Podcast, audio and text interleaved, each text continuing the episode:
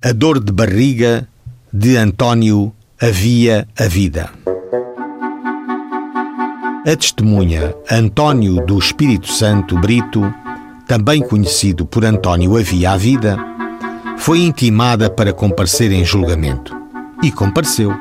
Só que, após ter comparecido no tribunal, no dia e hora que constava da notificação, foi acometido por forte dor de barriga e necessitou de se ausentar do tribunal por ali não haver latrina. Quando regressou, o julgamento já havia decorrido.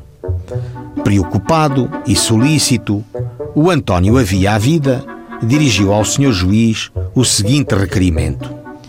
Tendo sido dado como testemunha de defesa do réu José Camadas, para o que foi intimado, compareceu no dia e hora no tribunal mas como estivesse em julgamento uma outra pessoa, tendo sido acometido repentinamente de uma necessidade corporal inadiável, viu-se forçado a ir satisfazê-la às muralhas do castelo, sítio bastante distante do tribunal, supondo, ainda assim, poder comparecer a tempo, pelo que não pediu a necessária autorização a Vossa Excelência, tendo bastante pesar quando regressou e soube que já havia sido chamado e que lhe havia sido instaurado processo por desobediência. O suplicante nunca faltou ao cumprimento dos seus deveres, pedindo que lhe releve o erro.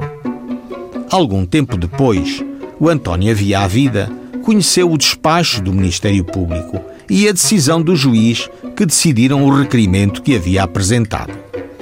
O Ministério Público despachou o objeto da petição não pode, por descabida e estranha ao presente processo, ser apreciado, mas somente poderá ter lugar como matéria de defesa no respectivo processo criminal pendente neste juízo contra o requerente, que deverá ser condenado nas custas e selos deste incidente.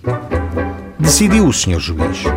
Concorda-se com o Ministério Público com exceção da condenação em custas e selos, porque o requerimento não devia ou não podia ser junto ao processo. É um facto de que não pode ser responsabilizado o requerente. O António havia a vida, uma vez aliviado, foi assim aviado. A justiça é cega.